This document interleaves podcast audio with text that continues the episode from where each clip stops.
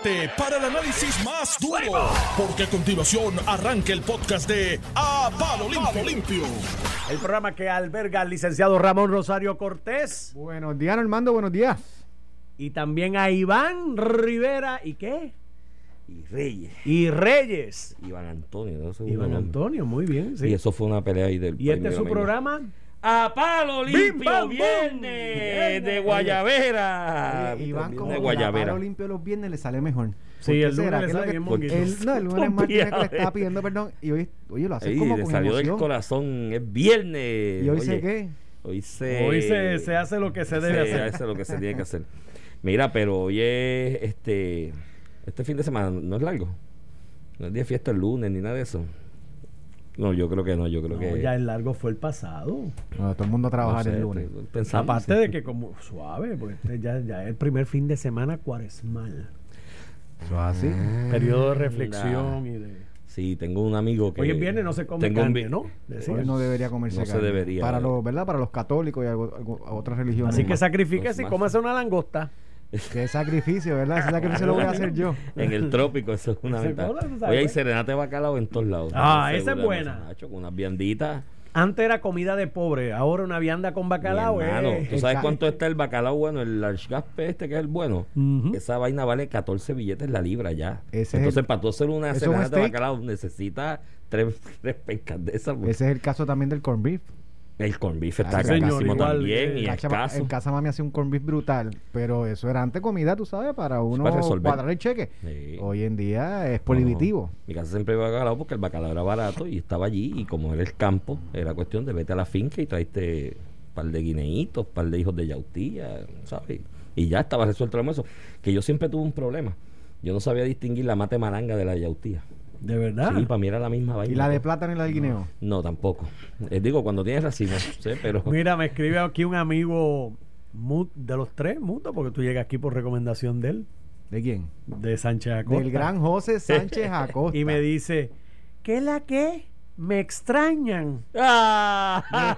Y dice, escuchándolo, No, sí, Lo extrañamos. lo extrañamos. Extrañamos el pago de la deuda de, De la la apuesta. apuesta. Eso Sí. es lo que extrañamos. Hay, hay varios sábados ahora yo- de por medio. Seguro. Mañana tengo compromiso, pero otro sábado. y ahora tenemos rabo. Yo, yo- No, no, hay que llevarlo. Yo extraño más a José Sánchez Acosta algunos días que, que me levanto y me puedo quedar un poquito más tarde en casa, pero, dices, me ¿por tengo que, pero me tengo que montar aquí? en la boda para venir para acá. Ahí yo extraño a José. Mira, hicieron una entrevista, le hicieron una entrevista a Lula, saluda a, a Joey.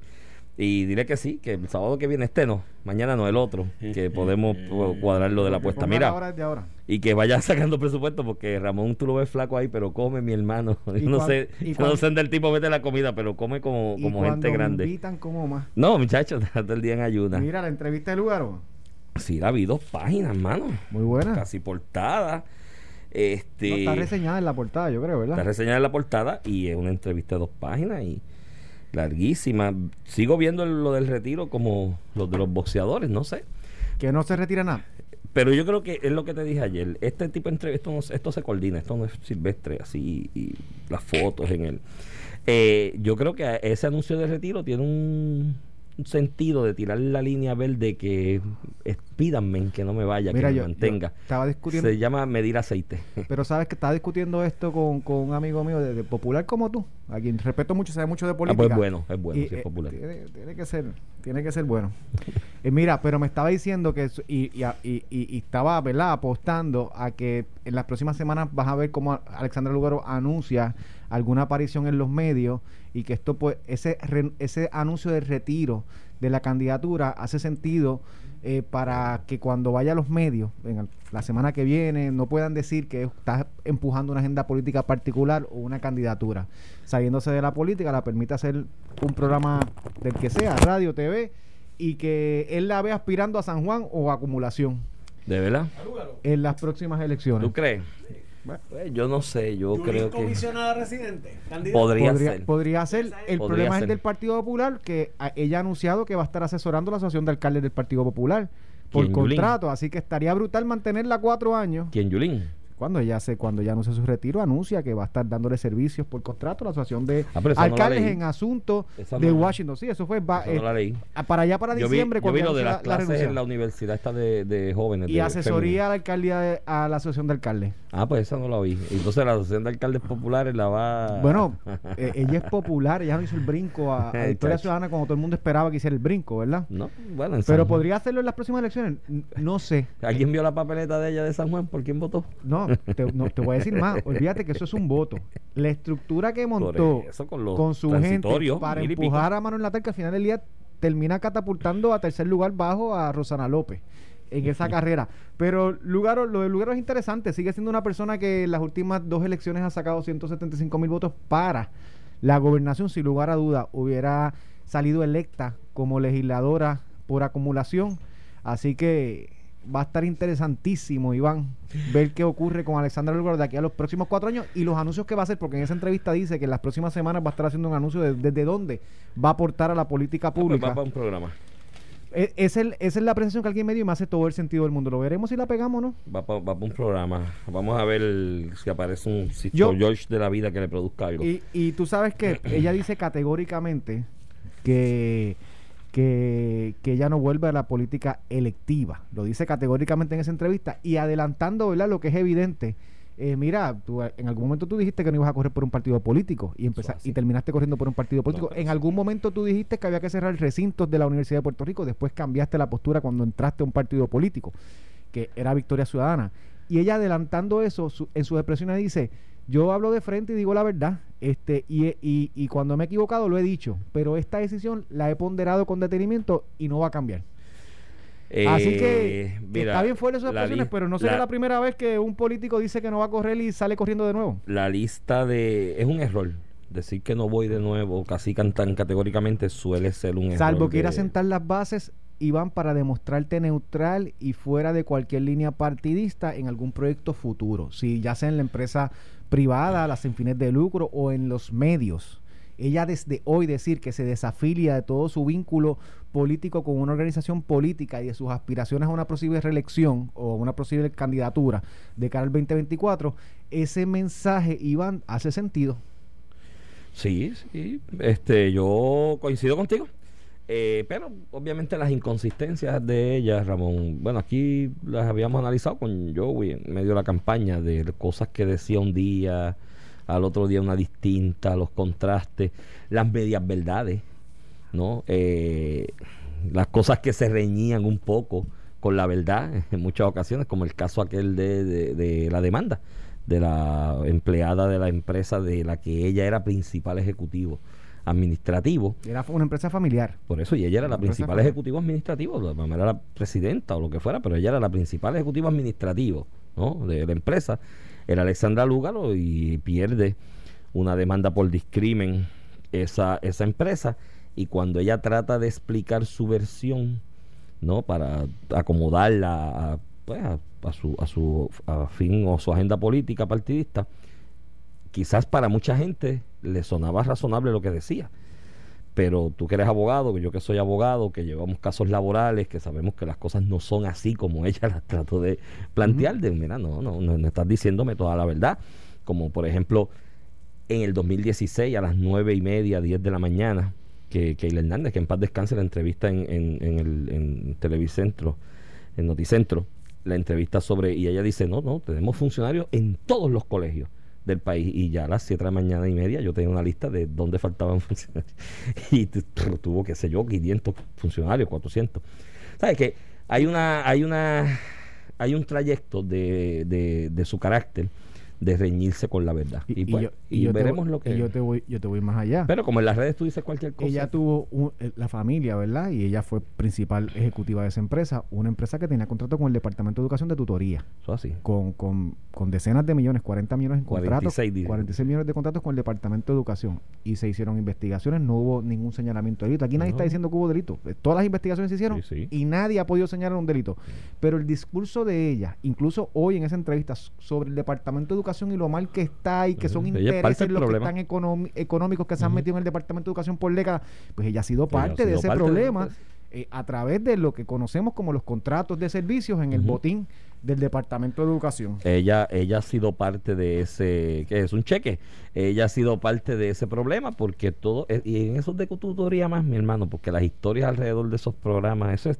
fondos federales, que si tú los diseñas de otra manera pueden rendir mucho mejor para el Departamento de Educación y para los niños y para las Yo- comunidades, pero... Y fíjate, yo, yo soy, yo, yo soy, yo soy, ¿verdad? Yo, mi visión, ¿verdad? Mi- lo, lo que yo pienso, yo creo que tú tienes que integrar este tipo de organizaciones privadas para reforzar el Departamento de Educación. Si creas una estructura similar dentro del Departamento de Educación, además de que eh, no vas a tener el acceso que tienes hoy a los fondos federales, porque el sistema federal no está diseñado así, eh, creo que vas a entrar en una burocracia y en unas inconsistencias y vas a crear la burocracia que vemos en el Departamento de, Edu- de Educación con empleados que después eh, terminan sirviéndose, eh, eh, ¿verdad? El empleo se crea para ellos y no para los niños, para el servicio. Yo no tengo, yo no tengo problemas con el, con, con el sistema de, de enseñanza de tutoría, que se tiene que mejorar y que ha sido un fiasco por muchos años. no Eso hay es la verdad. No hay accountability, Lo se, que- se factura, Por se eso, da pero no hay accountability listas, porque el eh, Departamento de Educación no quiere, porque eh, eso tú puedes un sistema de hacerlo. accountability, pidiéndole Ujú. eh, cuántos niños y maestros tú, tú adiestraste, cómo ha sido su progreso en los Ah, próximos sí. dos o tres años que tú llevas adiestrándolos. Si no hay progreso, se te quitó el contrato. Ade- Lo podrías hacer, pero el sistema como tal yo no lo veo mal. Lo que veo mal es la, y mira que yo te lo digo, incluso cuando hablo de Alexandra Lugaro, que tuvo este tipo de corporación. Este, lo, lo que yo señalo es la gran hipocresía de tú criticar el sistema de educación y los intereses envueltos cuando tú has sido parte de esos propios intereses envueltos en el Departamento de Educación. Y Sí. no estoy hablando de 100 mil, 200 mil pesos, No, estoy hablando de 46 40 y pico millones. millones de dólares. cuarenta y pico. No, hay mu- muchas inconsistencias, fueron muchas inconsistencias, los cambios. eh, recuerdo que en esa campaña del 2016, en algún momento en el primer debate, dijo, no, porque vayan a- en mi programa de gobierno, yo tengo tal propuesta, y, en mi y mencionó el programa de gobierno tres veces, y en, en- decía www.alexandralugaro.com, algo así. Y yo dije, bueno, mi hermano, ya que yo estoy en esto, déjame déjame ver el bendito programa de gobierno, debería leérmelo, porque ya me había leído el del PNP, el del PPD. Y cuando entra a la página, Ramón, ¿tú sabes cuánto era el programa de gobierno? Ocho páginas en un documento en Word. Y de las ocho páginas, cinco eran sobre el tema de educación, que eran una traducción prácticamente literal de la ley Don't Let Shy Behind, de la exposición de motivos y demás, que tenía unos, sale, tenía unos objetivos, muchachos, que era una cosa. Y yo dije, hermano, es que siento que me mienten, tú sabes, y no, no me gusta. Pero- pero ¿Sabes? Porque si me mientes después que ganaste, pues eh, los políticos hacen eso, pero si me mientes en el proceso de tratar de ganar, muchacho. Pero, pero Iván, pero aún así, viniendo como candidatura independiente primero y viniendo con un partido recién creado, los logros que... O sea, tú Por no eso le diste el voto, yo no le di el voto, pero ciertamente tuvo una resonancia en es nuestro un pueblo. fenómeno estudiar específicamente en ese electorado joven que a través de las redes sociales, porque esto es una fabricación de las redes sociales, claro, se puede también desbarcar a través de las redes sociales, pero hay que estudiar, hay que estudiar ese fenómeno de ese electorado joven entre los 18 recién inscritos a votar hasta los veintitantos, 30 bajitos, que es el core de ese apoyo. ¿Qué es lo que responden? ¿Qué intereses son? Este, ¿sabes? ¿Cómo, ¿Cómo puedes tratar de acercarte a ese electorado y jamaquearlo para que comience a pensar un poco más, comience a exigirle a candidaturas populistas como esta, ¿no? que pasaron y otras que pasaron en las elecciones anteriores y que se alejen un poco del populismo y jamaquearlos para que sean un poquito más exigentes en el rigor de qué es lo que me estás proponiendo para que se eduquen más y, y profundicen. Porque creo que me da la impresión que se quedan en los llanitos del titular de lo que sale en la red y se convierte a la larga en, una, ti- en un tipo de religión. Y yo te puedo decir lo mismo también de candidatos por partidos de mayoría. Sí, O sea, no, por eso te digo el yo- populismo, te digo populismo, que hubo general- mucho populismo. Oye, mi hermano. De hecho, lo- los partidos de mayoría, de se, mayoría. se crean de base con, un pop- con mensajes populistas. Con mensajes Mírate en el populistas. 50, el, el Partido Popular cuando entra ya a la, a la gobernación, ¿verdad? De cara, es un movimiento populista desde base. Fue el partido de mayoría por décadas.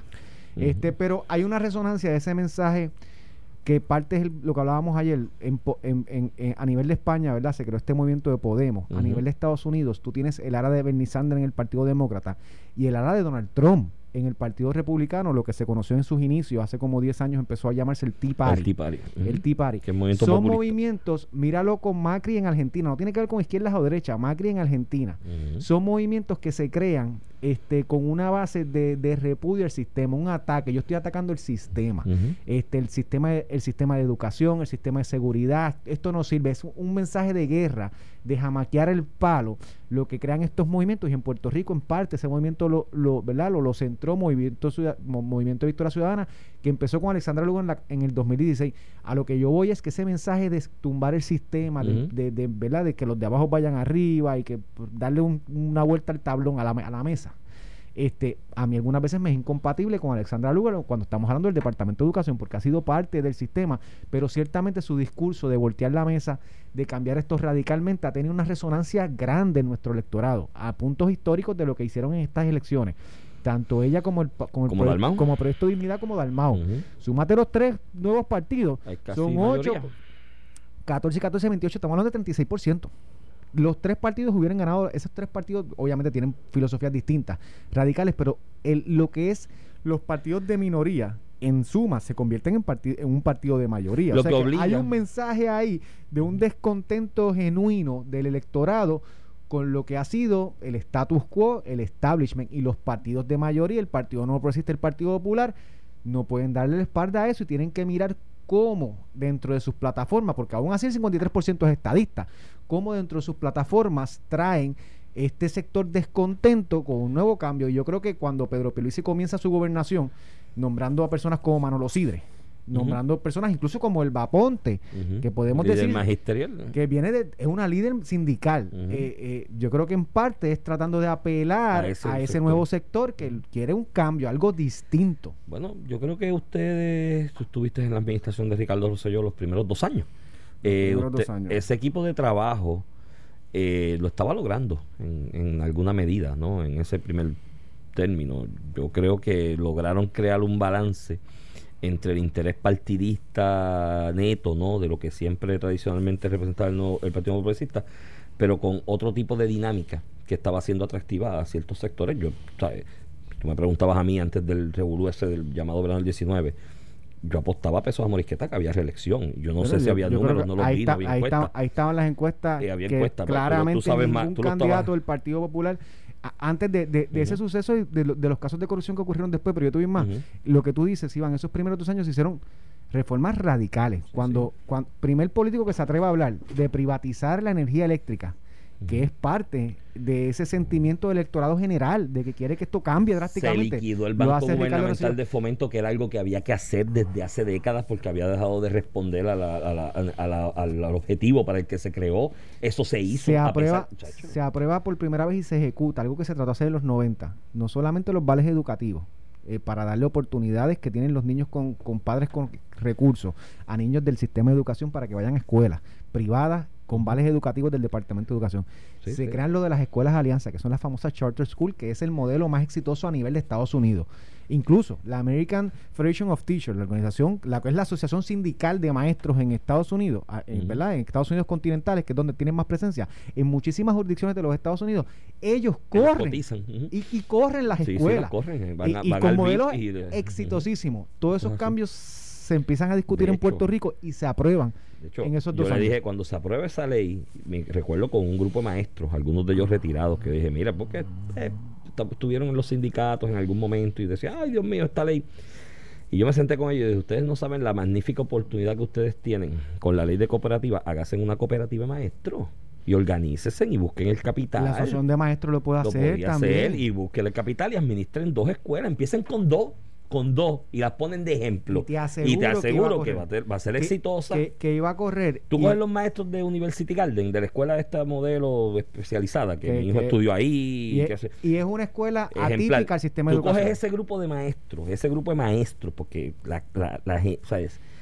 Lo exitoso de ese proyecto, y me consta porque mi hijo menor estuvo ahí los tres años, es el núcleo de maestros que tiene. tío. O sea, tiene una plantilla de maestros que estos son cuartos bate en cualquier liga. Tú coges ese grupo de maestros, se organizan, replican el modelo de lo que ellos, ellos han hecho con otros maestros y cogen escuelas en ese tipo de modelo y las ponen en otro, en Pero otro, en otro aquí, nivel, eh, coincido contigo, Iván, Sí. pero aquí queremos mejorar el sistema de educación, el Haciendo sistema energético, haciendo lo mismo. Y para mí, lo decía, ¿verdad? Una fa- famosa, de las famosas frases de Einstein, eh, eh, locura- la definición de No, no, locura no, es hacer lo mismo y esperar resultados yo, distintos. yo creo que, eh, y, y eso, mi tesis, es, y por eso es que yo veo mucha gente por ahí que cuando mencionan cualquier cosa relacionada a esa administración de Ricardo Rosello, es como si le mencionan el diablo y salen corriendo. ¡Ay, Dios mío! ¿Por qué lo mencionan? ¿Por qué lo entrevistan? Eh, mi tesis al respecto, mi hipótesis al respecto es que se creó una histeria en ciertos grupos del país que apostaban a que esos cambios radicales que había que hacer, el que los hiciera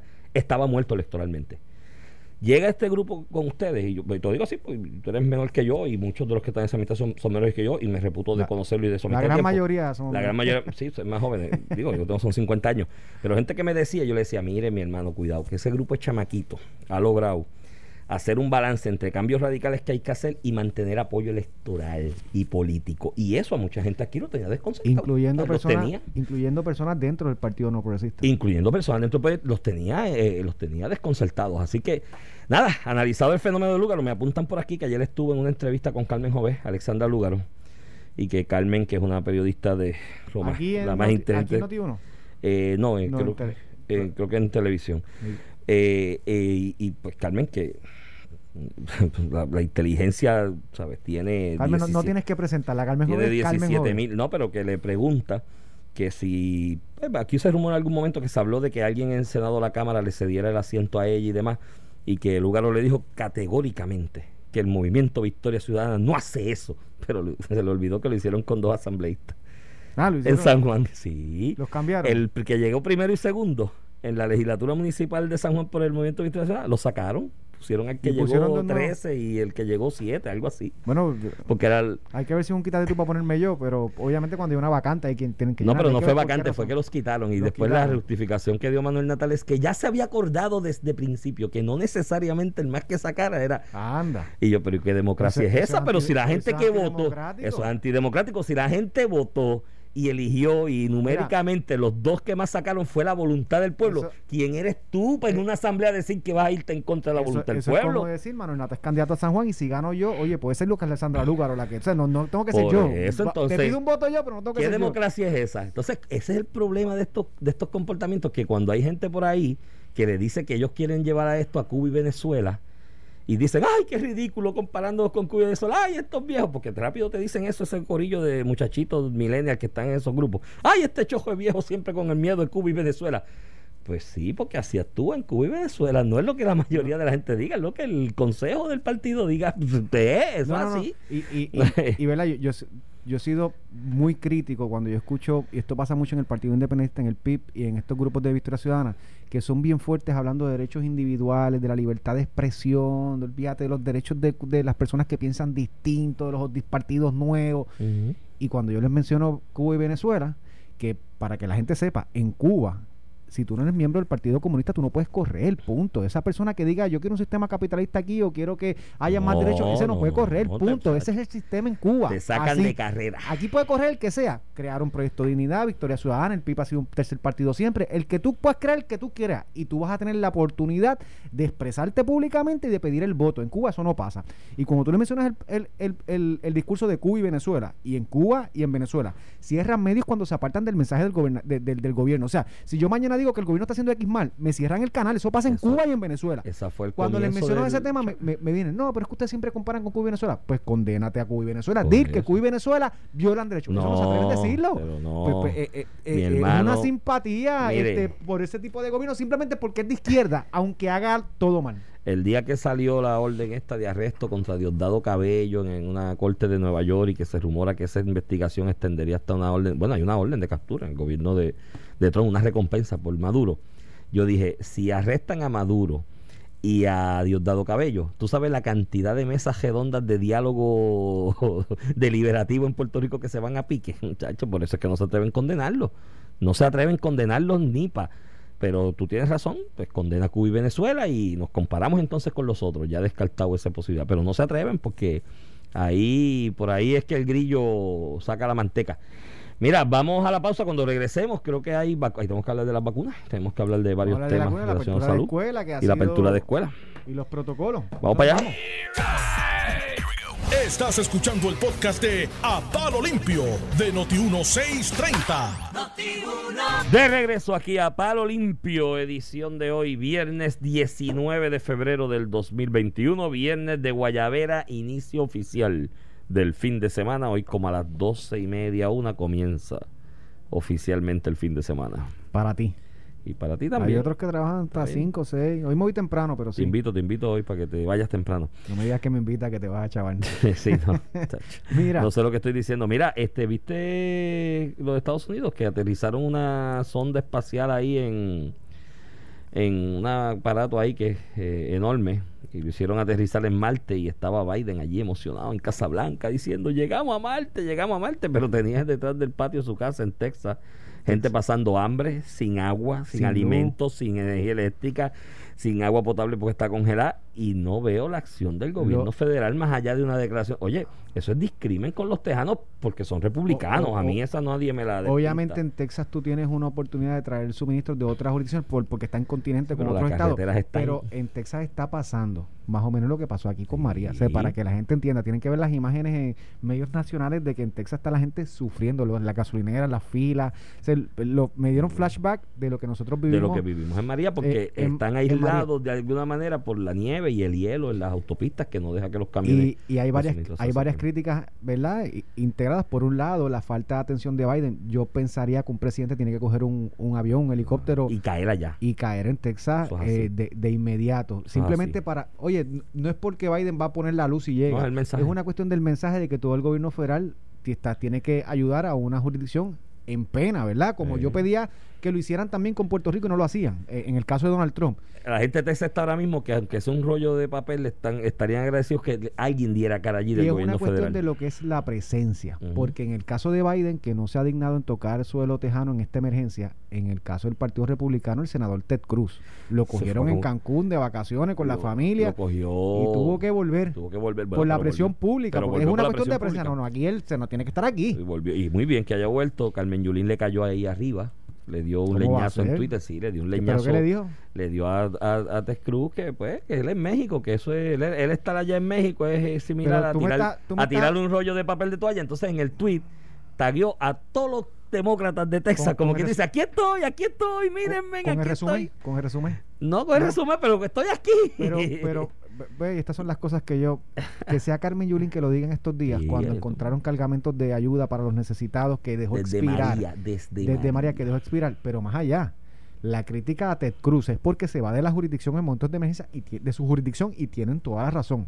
Pero no, yo no voy a aplicar dos varas. Carmen Yulín, la crítica de ella, de que cuando en María estaba es- es San Juan inundándose sin luz, sin agua, las carreteras sucias, todo sucio, las alcantarillas tapadas, que es trabajo municipal. Mientras eso pasaba en, en- en- en San Juan, Carmen Yulín estaba en otro municipio de Puerto Rico, como parte de su campaña en la gobernación, dando ayudas de San Juan a otros municipios, que eso no le corresponde a ella, o estaba en un avión montado corriendo por todos los estados del este, cogiendo premios, premios y, reconocimiento y, la gente de San Juan pasando y necesidad. atacando a la administración de Donald Trump Mm. mientras abandonó su jurisdicción. Es exactamente lo mismo que hizo Ted Cruz y ella critica, exactamente lo que ella hizo en relación a María. Y recuerdas la gorra y la tichel con los cuatro mil y pico de muertos que ella, que de hecho el estudio después salió tal y como yo critiqué, que estaba mal hecho era un disparate. Eso, al final ese número eh, no era el, el que el, el correcto y la realidad es que el estudio tenía unas fallas, pero ella con la gorra y la tichel de los cuatro mil y pico es fallecido y se ponía la gorra y decía, ay, los muertos, y ahí, y se desgarraba las vestiduras. ¿Tú sabes dónde fueron la inmensa mayoría de esos fallecimientos? En San Juan.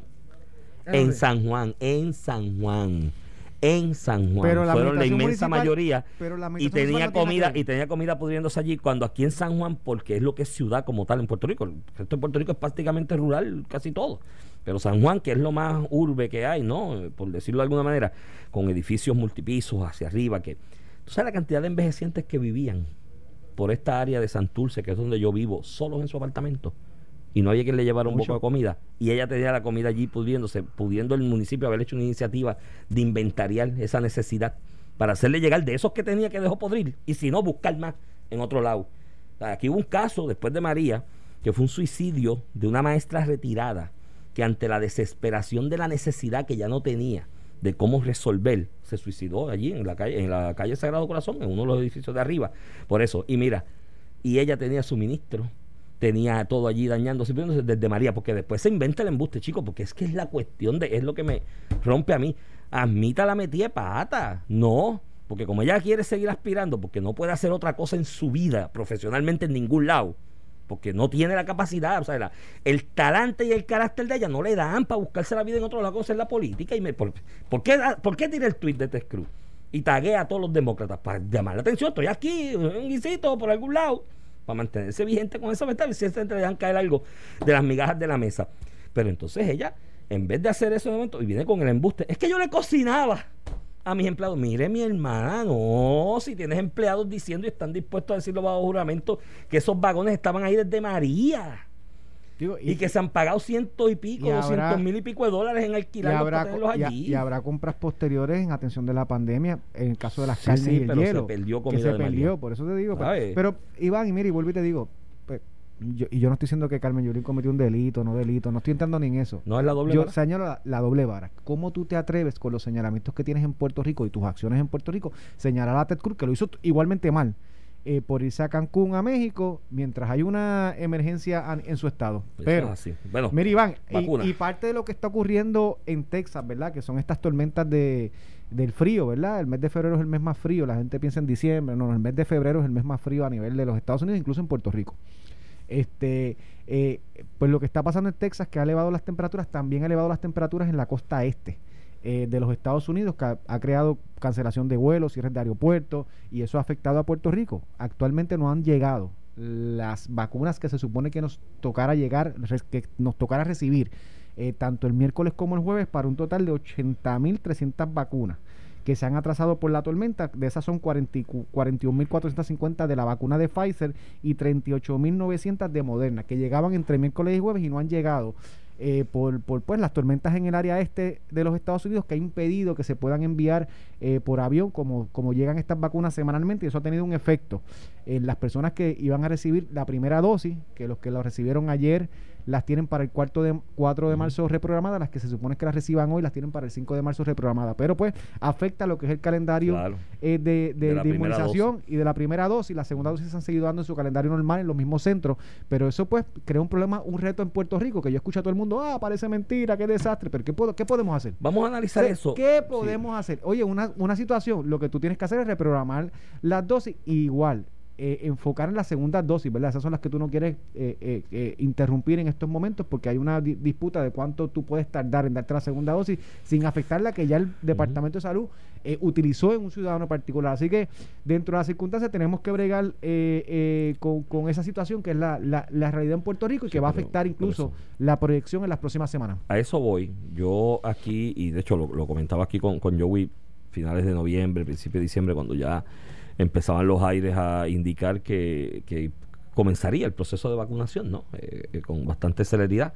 Casualmente después que Trump perdió, Trump perdió y las vacunas salieron y ya y están aprobadas y qué sé yo, eso es otro tema para otro día. Eh, pero comentábamos aquí que el gran reto de la administración entrante, entrante entiéndase la de Pedro Luis inicial, iba a ser el proceso de administración de vacunas. Eso siempre trae crispación, trae diferencias y demás, y, trae crítica. Y señalamos que ese era el primer gran reto.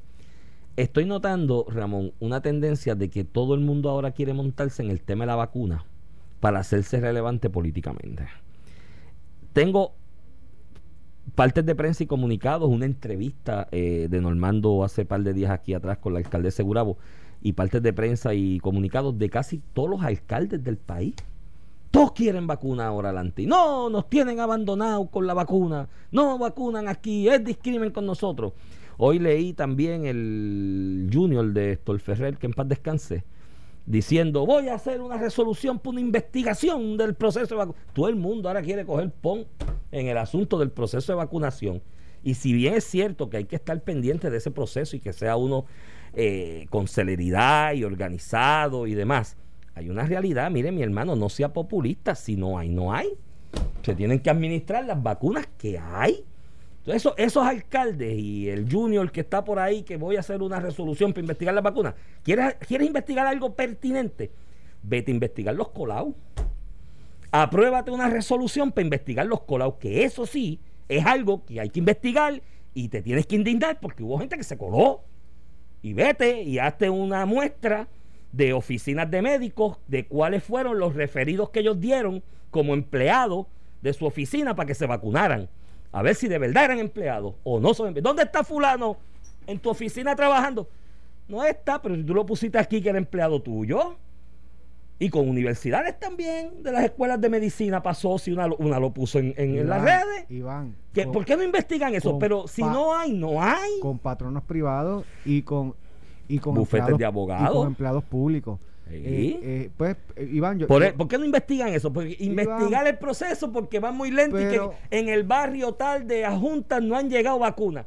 Pero es que no hay, o sea, Pero- se está administrando lo que llega y no se han y perdido. que ha hecho la legislatura no esta del Partido Popular, todas las legislaturas en este tipo de escenarios, pues, es que, es que a eso es lo que nos tienen acostumbrados. Obviamente están buscando la oportunidad, por un lado de ser relevante y por otro lado atacar una administración que es de otro Sí, partido pero, político. chico, pero le tú vas no a pedir que no haga su trabajo pero político. no, pues, Pero, no, eso es politiquería. Si tú quieres Iván, aportar. pero es la realidad. No, es pues lo que ha pasado y lo pues que va a pasar. El la, la país. gente habla de utopía y yo, yo digo, mira, no, en la oye, no, solamente en pues, Puerto Rico. chico, pero- esto, esto pasa en el Congreso cuando tenías un, una cámara eh, demócrata y Donald Trump en la, en la, eh, en la presidencia. Pasa y, y en China también. Pero Ramón, Ramón, Ramón, tú eres más joven que yo. Tú tienes, ¿cuánto? 13 años menores que yo. No te entregues así. De, Pero- que, está, de que esto es así y siempre ha sido así. ¿Qué hacemos? No. Iván, Iván, Vamos a empujar a que la vaina fuerza Para cambie. cambiar las cosas que puedo y dame entendimiento para aceptar las que no puedo. Yo me No, enfoco en las no. que puedo cambiar. No, no, Esa, no. Iván, lo podrás decir 20 años aquí. Es más, Iván, no lo, Beni Frankie Cerezo, este Pasa al Agua, eh, todos los analistas que tú te, de David Colón lo han dicho por décadas. Eh, es una cuestión de nuestro sistema político que cuando hay un cambio de administración o cuando No, hay distintos, no. van a utilizar su poder No. para fiscalizar, para sacar ventajería política. pero una cosa es aunque Tú fiscalizar. señales, aunque tú Una- lo señales que está mal. es que en esto lo que ellos quieren es fiscalizar. Claro, para posicionarse un, un legislador en particular y coger un, fiscalizar, un titular. fiscalizar, fiscalizar, fiscalizar es desde la rama legislativa al ejecutivo es ver que el ordenamiento de cosas que hace el ejecutivo las haga correctamente con el mejor uso posible fuera de, de- de corrupción y favoritismo. Eso es fiscalizar. Desde tu punto de vista, eso, eso es fiscalizar. y eso es- Desde tu- tu lo de demás, es eso. lo demás es Pues, politiquería. exacto, y hay gente que entiende que su trabajo de fiscalización es la politiquería. Pues no, y este pues es el un país tiene- ejemplo. pues Iván, el país tiene que cambiar porque así y vamos a pasó- estar cada cuatro años y cambiando. está gente, pasando ahora, no, pasó ayer y pasará mañana. No, no, Te pues lo no, digo, pues nada, y tendrás 13 años más que después Mi- que hoy y me dirás lo mismo. No, pero y yo, te diré lo mismo Chico, también. te lo estoy diciendo porque eres más joven para que cojas la bandera del cambio de las cosas, porque yo ya mismo me muero y pues. Dame fuerza para cambiar las que puedo y entendimiento para pues, aceptar Es las que- que no puedo cambiar. no, no y más podemos- importante. no nos y más- podemos resignar Y más importante, conocer cuál es una y cuál es la otra, ¿verdad? ¿Cuál puedo cambiar y cuál no? Esa, esa Iván, no, que hay que no se va a cambiar. Pero la realidad es que no, no, ¿sabes? Si, Mira. tú quieres, si tú quieres dar legislatura, investiga los colados. Es más, del Departamento de Salud deberían coger una muestrita por chaval y ir a las oficinas esas y. Mira, y Iván, entonces el. Departamento de Salud anuncia que hoy publica el protocolo de las escuelas. Y estoy loco de los protocolos, te estoy loco por ver el pro- que lo publiquen, ¿verdad? Porque verás la lista de la gente criticando de que donde dice I debe decirlo O, y la Claro. gente que no tiene ninguna pericia. en- eh, y esto lo está trabajando el Departamento de Epidemiología del Departamento de Salud, liderado. Por la gran heroína mundial de, de, las epi- de, de- de la epidemia, que es Fabiola Cruz, que se ha destacado Ah, por no, su trabajo. y está- ah, por eso eso- Fabiola va a estar bien. ella y, y yo no te estoy diciendo lo contrario, Fabiola de eso sabe. Pues el. Departamento de Salud, Carlos Mellado, el secretario, que, que es una persona que tú no puedes acusar de politiquero, está cogiendo una persona vinculada a, a- ¿verdad? A, a la oposición. Ella trabajó para el, para el alcalde de Villalba y Sí, se integró a la administración pasada de Lorenzo González y hizo un gran trabajo por Puerto Rico. Carlos Mellado le volvió a dar la confianza en el trabajo de este protocolo. Lo publicará y estoy loco por a partir del lunes ver a los expertos en epidemiología hablando de por qué el protocolo debe decir I y no O. Este, así que lo veremos. Lo que sí, lo que sí creo que el Departamento de Educación ya no tiene más tiempo a partir del lunes No, de publicar la lista de las escuelas que piensan abrir. Porque si vamos a abrir a partir del 1 de marzo, sea el 2, el 3, el 4, el 5, el 6 de marzo, ya es hora que digamos las escuelas, qué estudiantes, qué días, para que los padres, incluso los maestros que van a trabajar y se van a acti- activar, los empleados no docentes que se van a activar a trabajar y, pe- y personal relacionado a- al entorno educativo, se preparen. Yo creo que ya estamos maduros para empezar a hablar de qué escuelas vamos a abrir primero. Os digo, si queremos abrir a principios de marzo, si vamos a abrir en abril, pues, pues todavía tenemos tiempo. Pero yo creo que ya el Departamento de Educación, a partir de la semana que viene, no pasa de lunes o martes, que tiene que emitir esa lista. Si, en, si, ¿verdad? si lo que quieren es hacer una apertura ordenada y exitosa, mi consejo es que ya estamos un poquito pasados de saber qué escuela, dónde y cómo. Veo la secretaria media quita. En Yo no la veo quitado, yo creo que está trabajando, Sí. sí dentro de los retos que tiene, ¿verdad? Eh, eh, yo te aseguro que, que que ningún sí, que la confirme, pero ningún secretario de educación en los momentos que está viviendo el Departamento de Educación hoy, estuviera hoy siendo un héroe. Yo te lo No. aseguro. Ni el que tú puedas pensar de Aragón, de Pacá, los que tú quieras, Yo estuvieran teniendo dificultades como lo tiene, los, los tiene ella, pero tiene que tener el control y ya tenemos que saber qué escuelas, qué empleados, qué maestros, eh, qué estudiantes, qué días, eh, eh, independientemente que con el protocolo y el adiestramiento se, se, se empiece luego, ¿verdad? O se- en las próximas semanas se, se, se comience a ejecutar, a nivel de saber qué, tenemos que hacerlo ya. Y, y mira, e integrar, mi consejo de gratis, e integrar a los alcaldes. ¿Qué escuela? Intégrate a los alcaldes. Mira, tú tienes un alcalde como popular, como el de Junco, Papo Alejandro, Alejandro, como la de. Loíza, eh, Julia Nazario, que han dicho que ellos quieren abrir, diferente a lo que han dicho en la Cámara y Senado, los líderes los líderes de camerales del Partido Popular, estos miembros del Partido Popular han dicho, no, no, no, tenemos que abrir ya. Esto está maduro, que hay escuelas que tienen que abrir ya mañana. Sí, sí, eso- Integra a esa gente en el esfuerzo, por Dios, que se cae de la mata. Yo estuviera, mira, si yo fuera secretario de educación, yo estuviera hoy en Junco y mañana estuviera en Loíza. Eh, Alcaldesa, alcalde, Vente, vamos a dime qué buscarlo. escuela Vamos tú quieres. para adelante, ¿Qué tengo que hacer aquí? Pintar aquí, arreglar el baño. El Eh, lunes, el lunes esto tengo la brigada. El lunes Eh, tengo no, no. la brigada aquí. Y le digo al municipio, esto es tuyo. Y le hago un convenio y te paso los chavos. un Esto es contrato tuyo. y le pasó, chavo, es un contrato. Esto- y ya tienen, tienen el vehículo de emergencia que declaró Pedro Pierluisi, que aquí no hay que pasar con subastas y estos No, no, procesos. y hay chavitos también. Se lo paso al municipio. Y esta es tu responsabilidad. Si el fracaso del Departamento de Educación, ¿verdad? Si hay un fracaso, hay un reto, va a ser compartido, porque aquí todo el mundo tiene que tener que responsabilidad. meter mano. Pero pues, y yo no insisto, todo el mundo y yo igual. insisto que tú sabes cómo todo el mundo va a querer comenzar en marzo a dar clase. Que el consejo que le- les di ayer, que te regalé ayer, que si los que comienzan el primero de mayo, el 5 de, ma- eh, de mayo, de marzo, esos terminan el semestre el primero de junio. Los que terminen, los que empiecen el primero de abril, terminan el semestre el primero de julio. Y los que comiencen el primero de mayo, comienzan, terminan el semestre el primero de agosto. Empieza a estudiar todo el mundo. Todo el mundo estudia. De todos los niños tienen por lo menos dos días a la semana presencial, que bastante falta le hace. Y Mira. cuando tú lo pongas así escalonado, todo el mundo va a querer Mira. empezar en marzo para irse de vacaciones Iván, en junio. y hoy Ah, va- empleados que están de vacaciones desde marzo del 2014 prácticamente, digo, el 2014, de marzo 14 del 2020, que aquel lockdown, ellos cogieron unas vacaciones desde marzo hasta agosto. O sea, su- sus vacaciones del verano que viene ya las cogieron. Adelantar, pues darle escalonado según entren. Van a- a- yo le voy a garantizar tres meses de estudios presenciales a esos niños, aunque sea dos días a la semana, mediodía, interlocking, lo que sea, y lo hace escalonado, yo te aseguro que la semana que viene todo el mundo va a querer ir a dar clase en marzo. Mira, Iván, terminar en junio. estoy contigo. Te voy a cantar otra que va a pasar. Mm. Hoy, hoy, todos los días hay niños, jóvenes, adultos, adultos mayores que dan positivo a la prueba, ¿verdad? Que dan positivo al Sí. COVID. Se están contagiando eh, diariamente, es confirmado 500 personas. Te garantizo que cuando un niño, un joven, un maestro, un padre, con la apertura de escuela de positivo, se lo van a achacar a- la escuela. Aunque hoy en día cualquiera puede estar positivo. Pero ya tú verás estos discursos este, sensacionalistas y alarmistas eh, para atacar una administración que está haciendo lo que está, lo que está haciendo el Sí. mundo en Estados Unidos, en las otras jurisdicciones. Todas las escuelas están abiertas. En los ¿Viste? países de Europa, América, to- América Latina, todos están abriendo eh, poco a poco eh, el sistema educativo y Puerto Rico eh, sigue rezagado por los ataques políticos que tú en, poco- en, en- parte describías ahorita con resoluciones e investigaciones camerales. Mira, el este, viste, en Suiza, un referéndum que van a hacer ¿Pa para qué? determinar si en futuras emergencias como la pandemia esta del COVID, el gobierno tiene, va a tener potestad unilateral de decretar lockdown o no. Bueno, tú, tú discutiste, perdóname, tú Sí. discutiste esto de que la Asamblea. Legislativa tenía que pasar. Yo- Tenía que pasar. Yo, yo no sé la Asamblea Legislativa renunció, renunció. a su deber. Yo de pienso que, aunque sea para validar, analizaba y validaba, pero después de un año con lockdown sin que la legislatura haya intervenido, me parece, este, ¿verdad? Un poco inapropiado y un poco de dejadez. Y lo, lo discutíamos incluso el año pasado tú, Iván, cuando con- consultábamos esto. Eso es así. Mira, con esto nos vamos despidiendo. Nos están haciendo señas. no, Quiero aprovechar de dar saludo a Orlando Córdoba, que nos está escuchando, principal ejecutivo de United Airlines en Puerto Rico.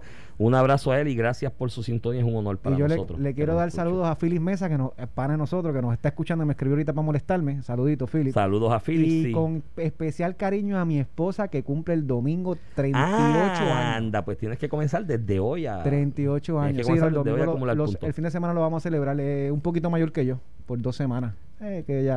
Tienes que decirle Ah, eso, chico. sí, no, es que yo soy el nene de casa. Hacer ella le gustan los jóvenes. Se llevó un nene, ella rompió una cuna, muchacho. Mire, mi hermano. Esto fue el podcast de A, A- Palo Limpio de Noti1630. Dale play a tu podcast favorito a través de Apple Podcasts, Spotify, Google Podcasts, Stitcher y notiuno.com.